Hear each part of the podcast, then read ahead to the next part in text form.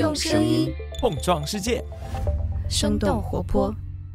Hello，大家好，我是丁教，欢迎收听全新一集《What's Next 科技早知道》。大家好，欢迎收听出海专栏，我是监制刘灿。其实今年科技早知道一直没有正式的更新出海专栏，那直到前段时间，我们跟 Richard 聊，发现国内的出海企业它所面临的海外融资环境发生了很多变化。我们想，这或许是一个好的时间点，来做一期关于中国出海企业融资环境的讨论。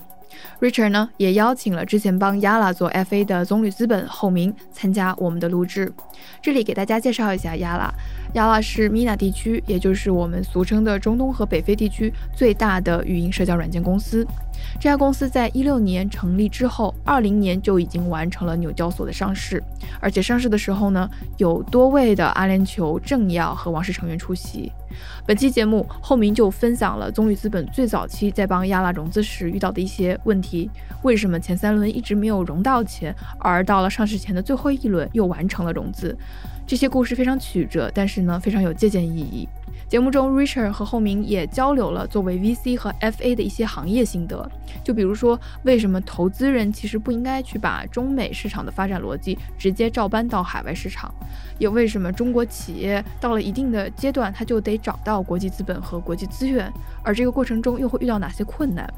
如果我们的听众中有遇到过类似情况的，也欢迎在评论区跟我们留言分享你的故事。另外，收听了上期节目的小伙伴可能会知道，Robin 与 Howie 很快会录制他们的第三期节目，所以我们计划是在本周四，也就是明天，科技早知道的微信群里会有一份问卷分享给大家，来收集大家希望 Howie 与 Robin 交流的问题。而问卷提交的截止时间是本周的八月十四日下午七点。那这里 Robin、Howie 和我也提前感谢大家的参与。好的，以下是本期 Richard 出海专栏的节目，欢迎收听。大家好，欢迎来到我们这一期的科技早知道出海专栏，我是主播 Richard。那么我们最近呢，其实整个的出海圈、创投圈啊，其实大家都在面临着很多不同的挑战。之前我也看到一些文章啊，说这个现在很多 VC 已经没有什么项目好投了，大家都在做 FA。说到这里呢，那我们索性就来聊一聊出海企业面临着的这个融资的问题。今天呢，也非常高兴请到了棕榈资本的李厚明，厚明同学。那厚明同学先介绍一下自己吧。Hello，大家好，我叫李厚明，很高兴哈，能能来到科技早知道这个播客，我自己也是这个播客的忠实听众。其实今天邀请厚明来聊，也是因为厚明做过一个我们出海圈非常著名的一家企业啊，就是亚亚拉这家企业的 FA，所以呢，顺带着就是我们有很多关于一家出海公司募资国际化，最后甚至是到上市这样子整个的经历。当时是什么时候开始跟亚拉接触上，开始想给他们做 FA 呢？我跟亚拉认识的时间，其实跟我做 FA 的时间差不了太多。我应该是做 FA 的第一年我就认识亚拉了。那个时候我也是一个 Green Hand，刚开始做也没做多久。然后那个时候亚拉也是天使轮嘛，天使轮呢，我陪他融了一圈，然后没有融到。然后后面 Pre 轮的时候呢，这个创始人又找了我，我又陪他融了一圈，又没有融到。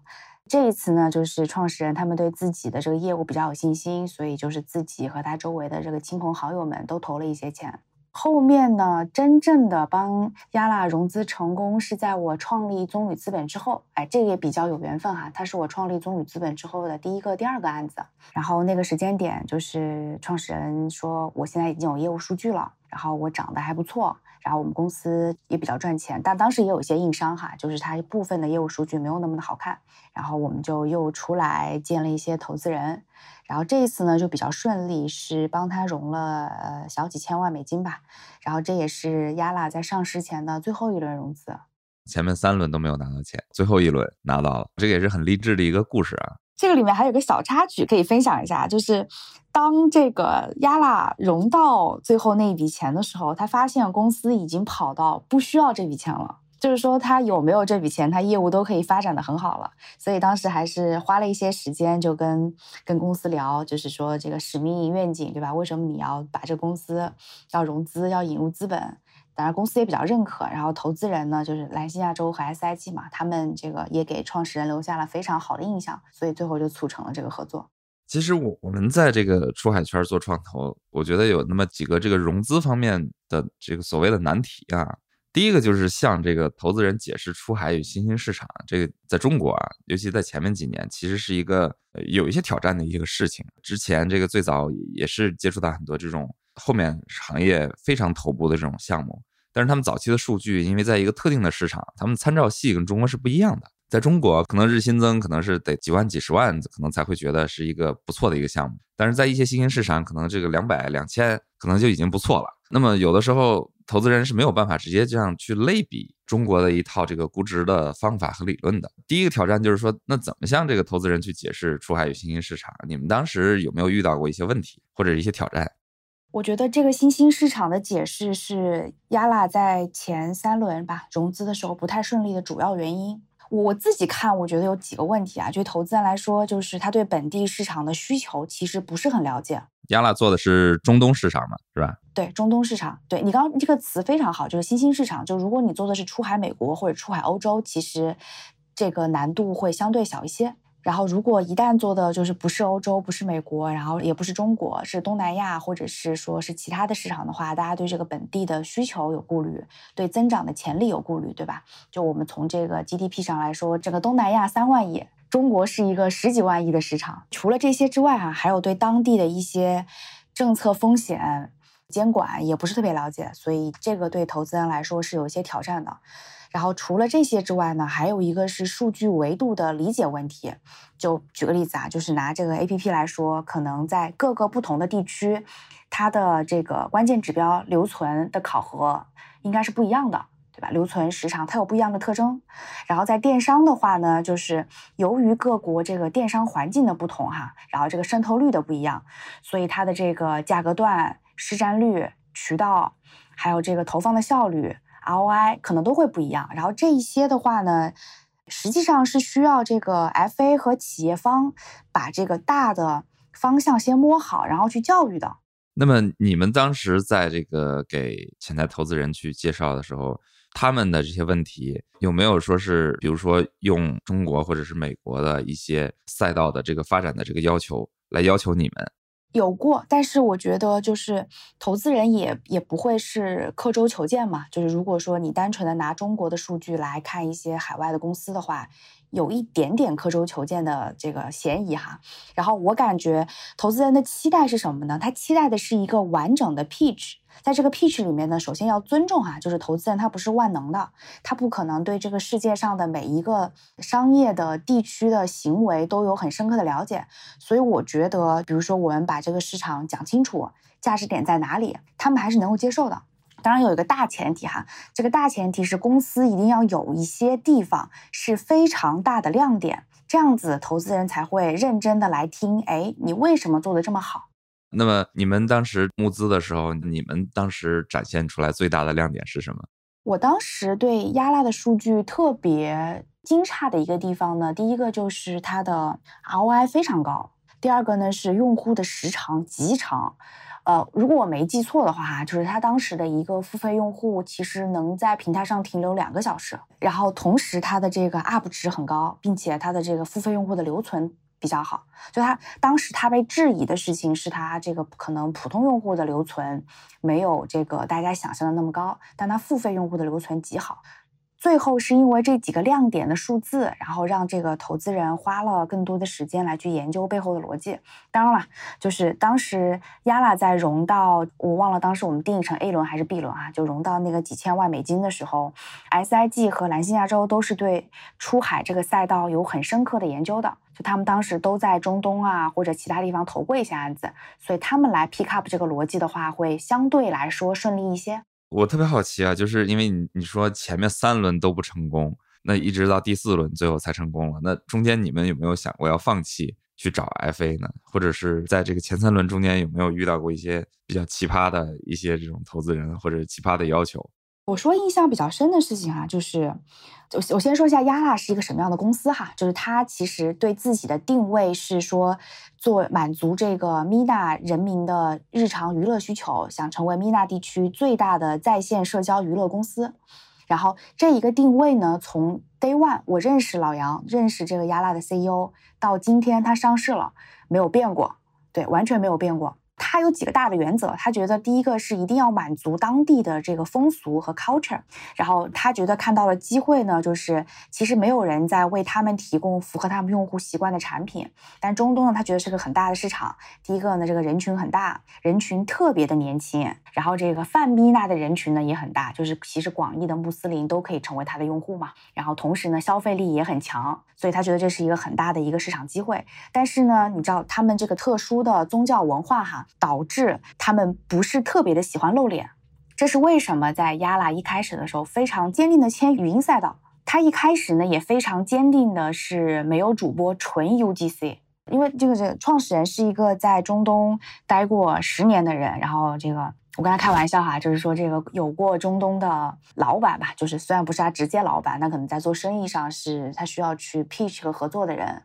然后跟中东的这个上层社会打过交道，管过中东的员工，同时也在那生活过，所以他对当地人的一个 culture 非常的了解。他当时就说，他说中东人是非常非常喜欢唠嗑的。他给我说了一个现象，他说 Costa 在他们斋月的时候，他们也就啥也不能干嘛，对吧？比如说他们他们晚上没有喝酒。就坐在 Costa 聊天，一聊聊几个小时，这是 CEO 对当地的这个 culture 的一个 read。所以他开个玩笑哈，他说这个 Yala 其实在当时就是满足大家这个娱乐需求。他们下班又早，四点就下班了。下班了以后有漫长的时间干嘛呢？就是聊天。你聊天的时候，如果有一个人是来赚你的钱的，就有有一个这个主播，然后就会让这个聊天的氛围发生变化。然后，如果这个聊天的时候你要露脸，然后会增加中东的这些普通用户的这个心理门槛，这是为什么他当时选了这个产品路径的切入。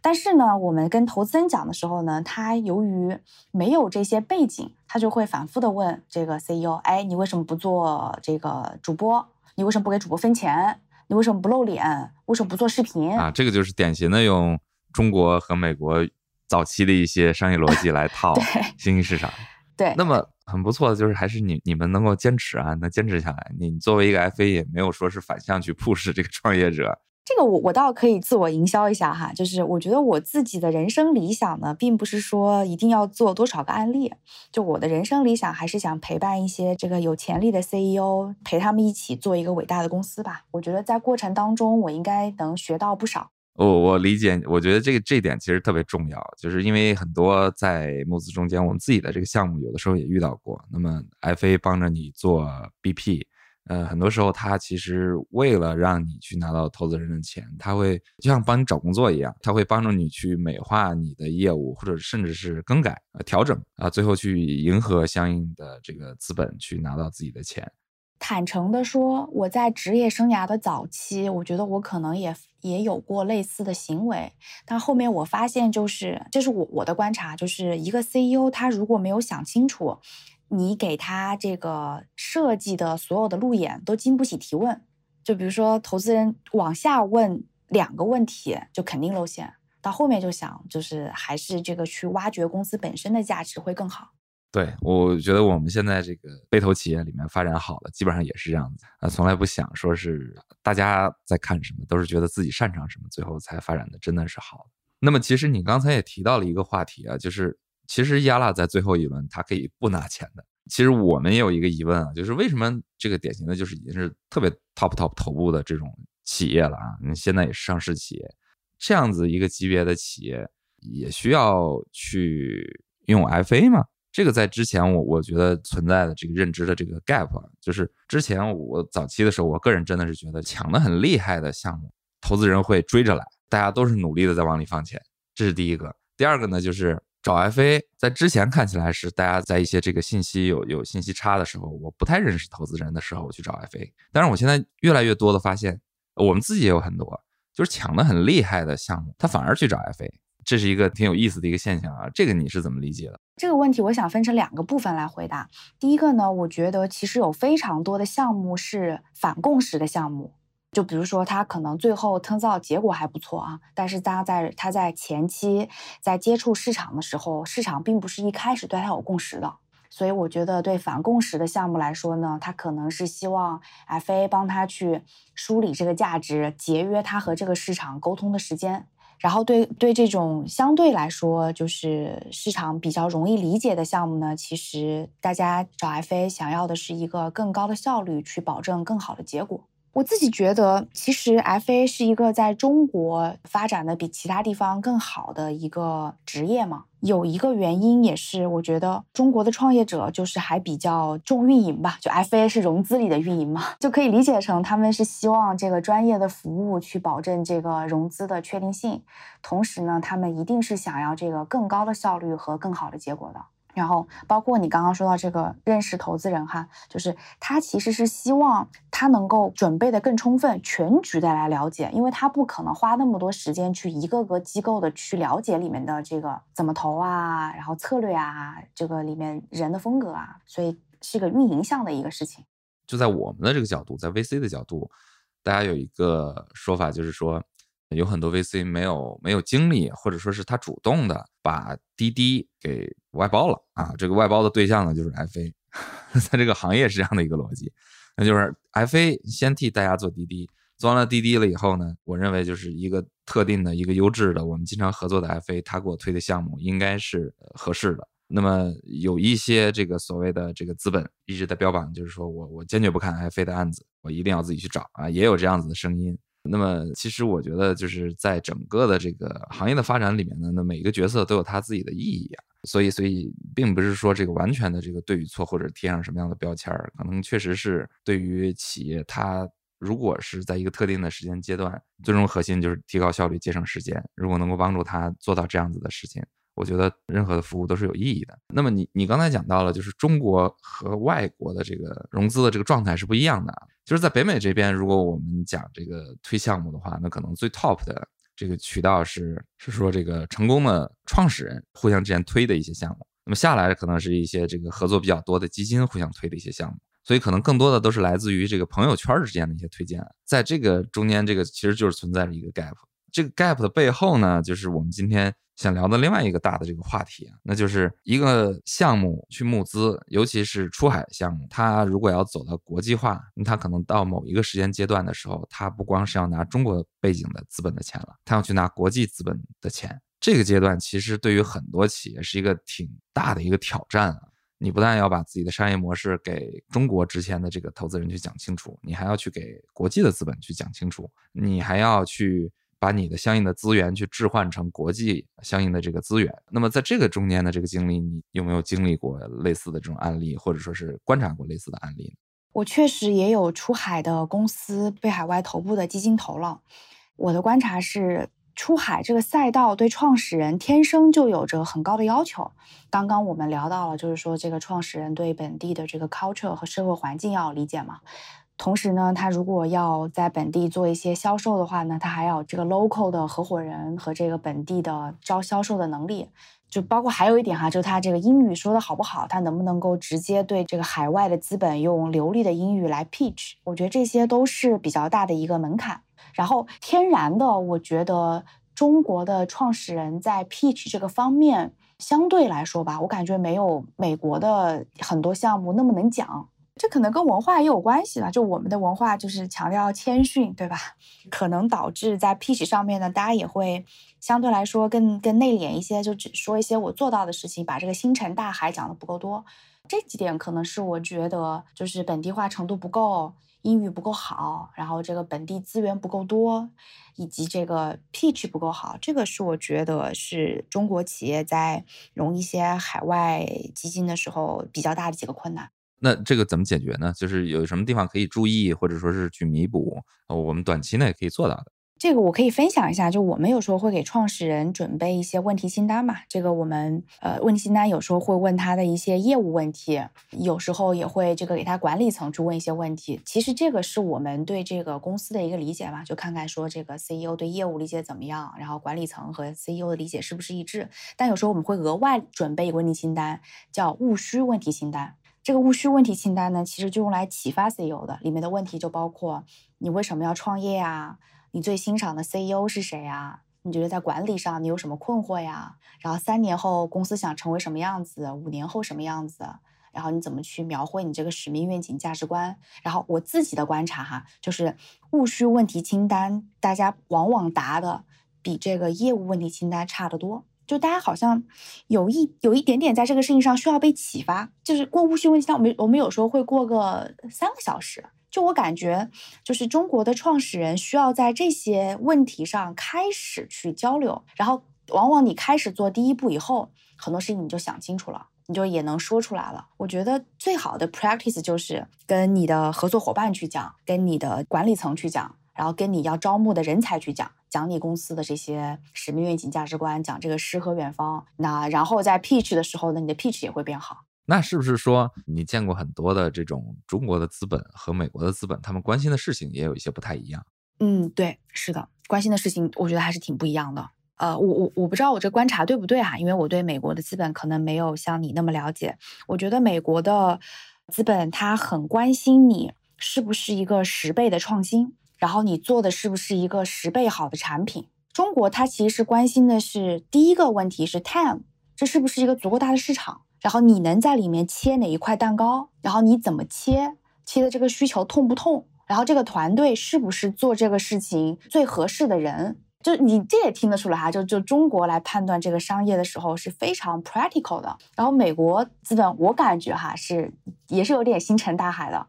就是其实我们有的时候也观察，这个可能也不光是这个国别之间的这个区别啊，这个可能是在不同的市场最后造成的。其实你你说在硅谷的这个华人投资人，他们可能看的更多的也是说是未来的这个增长，或者说是你们做的这个事情到底是不是一个特别伟大的一个事情。所以我觉得这个可能也是一个。不同的这个情况下面，大家可能需要去考虑的。那么我们两个人的这个观察不一定对啊，但是一个根本的一个认知就是说，在国际化中间去融资的时候，你根据你的语境，根据你的参照系，可能要做一些相应不同的准备和这个调整。呃，我们刚才讲了一些成功的案例啊，咱们再聊一聊你在这个观察到之前，或者甚至是自己经手过的，有没有一些 不太成功的？这个融资企业融资的案例，或者说是不太顺利的，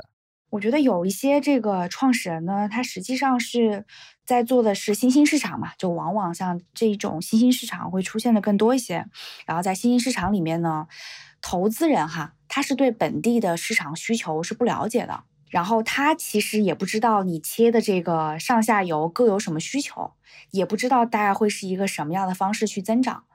然后，但是创业者呢，他其实他的很多决策是业务直觉做的，因为在那边经营了很多年，然后他觉得这个事情是先干，干起来再调优，所以有一些这个投资人的问题啊，他没法马上答出来。比如说你做了 A，对吧？你怎么把这个事情做得更大？所以就导致他没有办法给投资人一个很强的感知，这个生意不仅现在可以做，将来也是一个非常 promising 的好的、值得投资的生意。这个是我觉得我碰到的几个融的不顺利的项目的一个特点。这个赛道还真的是这样，就是就是我们特别害怕投到所谓的黑马，在 VC 层面，在 LP 层面，大家都有这样子的一个顾虑，就是其实大家不太想找所谓的黑马，起码在前几年是这样的。这些黑马并不说不好，那么就是很多的情况下，可能在新兴市场很多东西没有办法预测，或者说是用常规的方式预测，那么大家就去去找这个所谓的白马。白马就是说我一定未来能够发展好的项目，它有一个比较直接或者是比较明确的一个路径可循。很多的这种好的项目，其实他们在早期可能也不是那么明确啊，甚至是像行业里面一些，比如说这个这个像 Musically，Musically 其实早期在在北美发展，其实大家也也都看不清楚他们的这个发展是什么样的。最早的日新增也也也很低。如果真的是要用这种比较稳定的这种逻辑去套的话呢，确实是一个比较难的一个状态。你观察到这个这个雅拉他们过了这个 B 轮了以后就选择了上市，那么这个其实是从这个上市的角度去寻找了这个海外的资金。他做这个原因是为什么呢？是不是也是因为就是 B 轮再往后他们不需要钱了，还是说是他们可能觉得直接拿海外的这个大的钱，就比如说像 C 轮 D 轮这种上亿啊几亿这种规模的这种成长期的投资会比较难？它是一个什么样的一个考量？第一个呢，是它确实是不太需要再融资了。B 轮以后，他明确他就知道自己不再需要中国的后面的投资人的钱了，因为他不太缺现金嘛。就像你说，他其实需要一些名字的加持，然后在这个名字的加持里面呢，就上市肯定是这个给大家信心最强的嘛，就是我愿意 go public，把我的数字公开，接受更严苛的挑战嘛。我自己觉得哈，就是你刚刚说的这一点，其实就是说可能会有一些这个出海企业到后面他更 prefer 拿一些国际的品牌或者拿一些本地基金的钱嘛。我感觉是发展到一定的阶段，确实这个现象就会非常的明显。第一个呢是本身哈，就国际大品牌更多的都是 global fund，更多的 mega fund，它就本来就是 global 的。然后它确实在股东的背书啊，然后资本端的和企业之间的一些沟通啊，我觉得是更有帮助的。但这个事情最后还是看项目本身的选择。就我觉得，讲实话呢，你的客户不是很关心这个，最后还是看这个资本市场怎么来看。嗯。其实我们之前投到的大部分的这个出海企业，在某一个时间节点上，确实都会遇到这样的一个挑战。那么过来了，就变成了一个国际化的企业啊，所谓的这个国际化这个背景的一个企业啊，有这样的一个经历要踩过去。我们讲这个融资啊，这个我们刚才讲的故事，很多故事其实都是在这个疫情之前就已经存在的这种逻辑或者是这种事实啊。那么我们这不得不讲，从二零二零年开始。啊，整个世界都开始了新冠疫情。在这个新冠疫情的发生之前和发生之后，那中国的出海企业啊，尤其是这个需要向海外去募资的这种企业，那他们在这个融资逻辑上有有没有发生过一些比较重大的一些转变呢？你有没有什么一些观察？我觉得融资的逻辑上好像没有对出海企业来说有什么特别的不一样，但是呢，确实是从二零年开始，大家对出海是。更加关注了，然后有一个有意思的事情哈，就是我我记得好像这个千亿美金的未上市公司只有三家，然后其中两家呢是出海公司，一家是 TikTok，一个是 Shein，另外一个是 SpaceX。二零年之后呢，确实大家对这个出海的关注度很高，也跟这个 TikTok 和 Shein 非常成功有关系。然后再加上这个二零年的时候，中国的供应链很很强嘛，就是这个世界主要靠这个中国的工厂在支撑这个发展嘛，所以我感觉这个是在二零年开始出海的消费吧，消费的出海是一个很大的一个机会。对，同时当时的电商的渗透率也提升了很多嘛，所以我觉得这部分也是带来了一个，就是大家对这个中国的货品出海有很高的一个关注度。那么之后，你有过接手一些刚才讲到 TikTok 和适应啊？那么，那么 Yala 可能是跟 TikTok 同样都属于这个移动互联网赛道的。那么在这个适应啊，所谓的这个消费啊，跨境电商这个赛道上面，你有没有给一些案子也做过这个融资呢？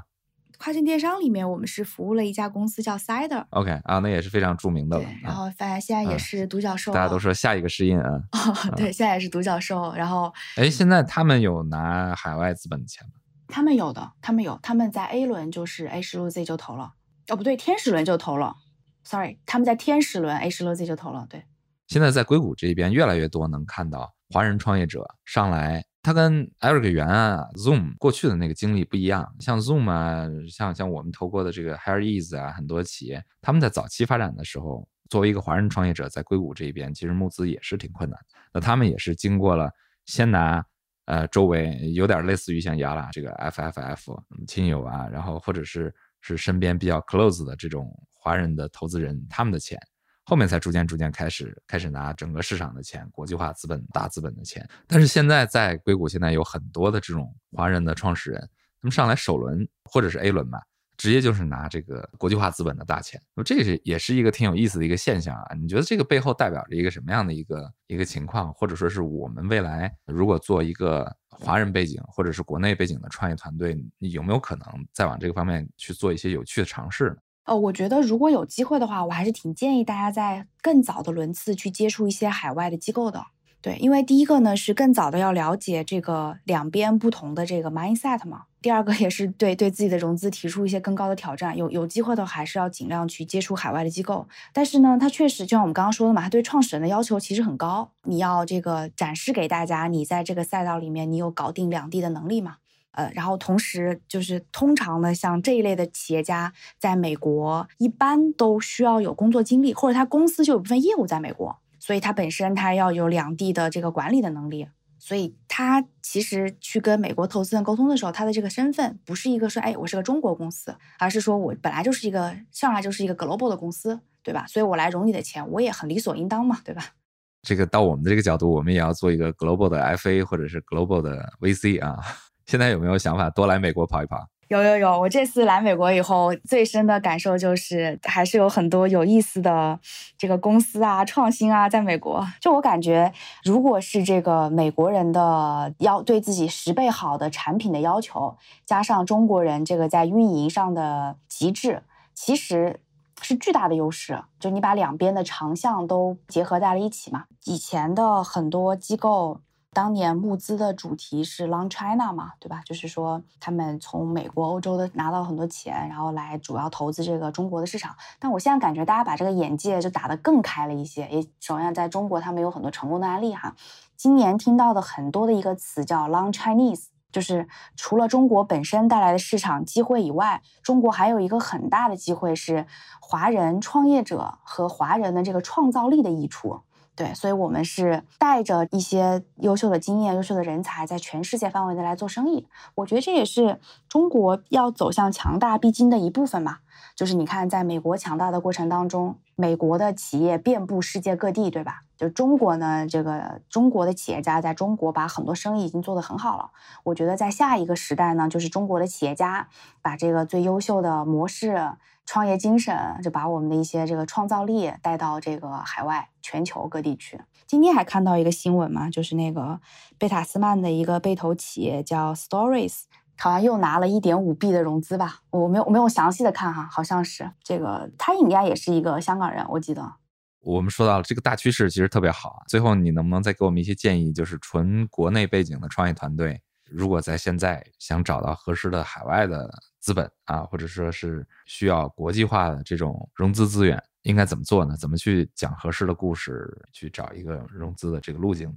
第一个建议呢，就是一定要认清楚自己的价值点，理得非常的清晰，其实这个故事就比较容易被传播嘛。然后，如果他确实是没有什么资源呢，找一些 FA 应该也 OK。然后在海外呢，我觉得就像你刚刚说，他挺重视这个 referral 的。就如果你做海外的生意，多多少少你会认识一些这个海外的客户啊、上下游啊。如果他们认识一些机构的话，请他们来介绍，我觉得效果也会不错。还有一个很重要的渠道哈，就是我觉得是很多中国的创业者以前没想过，但我觉得很重要的一件事情就是 cold call。对，就直接在 LinkedIn 上去联系他们，去发邮件。我自己的了解是，不少的美国的投资人是会回复 LinkedIn 的这个消息和和真的看邮件的。然后这个是一个挺有用的。如果你觉得这个业务你很对我自己来美国，包括我见一些人，我也是在 LinkedIn 上约他们，我也不认识他们，我在美国也没有这个生活过嘛，对吧？我觉得大家都喜欢主动的人。嗯，当然当然，我们有的时候这个讲的又太玄学啊，就说自己如果要是有愿力，这个天地万物都会给你让路。对的，对，当然了，就是你发完邮件之后，这个机会其实就就比较难得哈。你发这个邮件的时候，就首先你能不能很短的几句话说清楚自己的价值点，说清楚自己的差异化，然后同时呢，我觉得一定要强调自己这个创新的部分，因为我觉得这个就创新创业嘛，就大家这个很多人都有改变世界的理想，对吧？就讲讲看你做了什么不一样的事情能够改变这个世界，我觉得就是一个好的 pitch 了。我们有一些企业，他们在解决这个问题的时候呢，他们是找一个。海外的合伙人，所谓这个公司高管，甚至有些企业可能把什么 CEO 都已经 换成海外的这个 local 的人了。然后他们通过这个人非常强的这种资源去募资啊，这种事情呢，我我我们之前在一些项目上面也观察到过。那么你你觉得这种东西的可行性？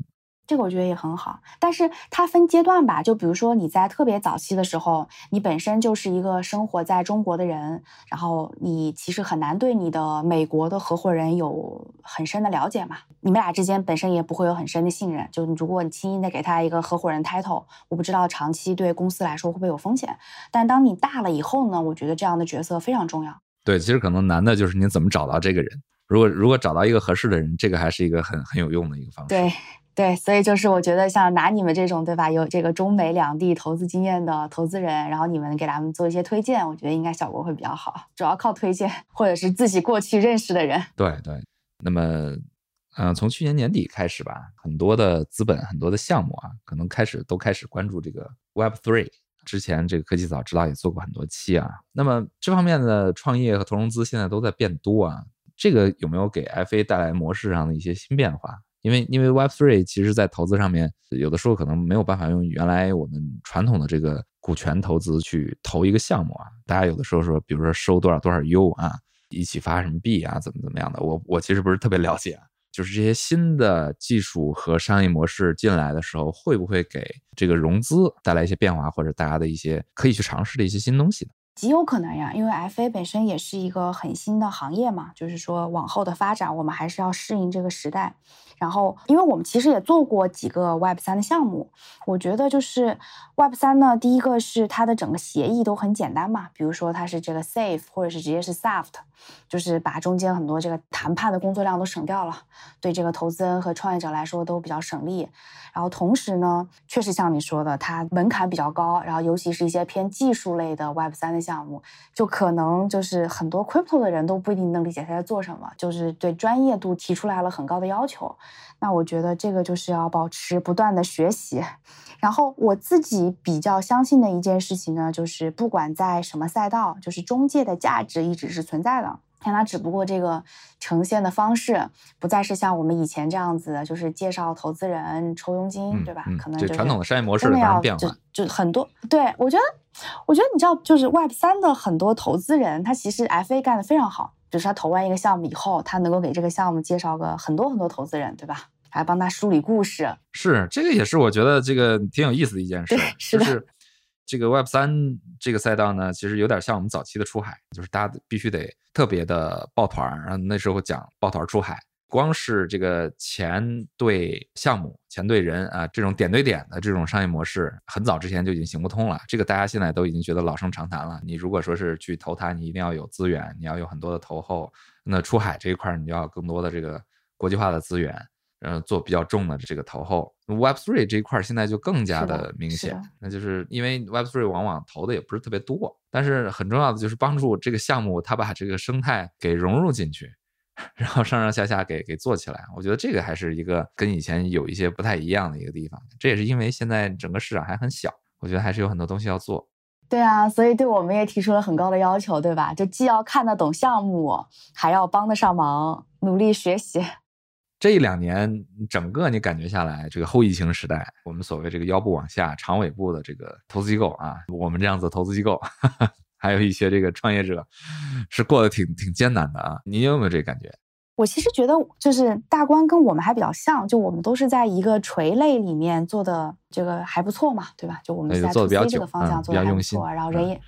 对，然后做了比较久，然后人也比较少，同时呢，就是就是就我是运气比较好啊，在早期的时候有有一些成功案例，让这个稍微有一些底子，所以。其实我在低谷期的时候，我会反复的想，就是我到底对我的客户有没有价值，就对这个行业有没有价值。对，然后每当想这个问题的时候呢，就会想把这个工作再做得更深一些，对吧？就比如说，给很多这个创始人介绍一些业务上的重要的人啊，在业务上 take care 更多啊，这些事情我们最近也开始去努力的做的更多了。OK，那我们也聊了蛮长时间啊。那最后稍微我们花上一两分钟时间，有没有一些积累的行业观察，或者是帮助企业成长的心得？最后还想给我们的创业者或者说是出海人再讲一讲的。其实核心想说的呢，就是我自己的观察，有非常多的中国的优秀的基金会把更多的钱 allocate 在支持 Chinese 走出去创业。我觉得这是一个未来很长的一段时间的机会，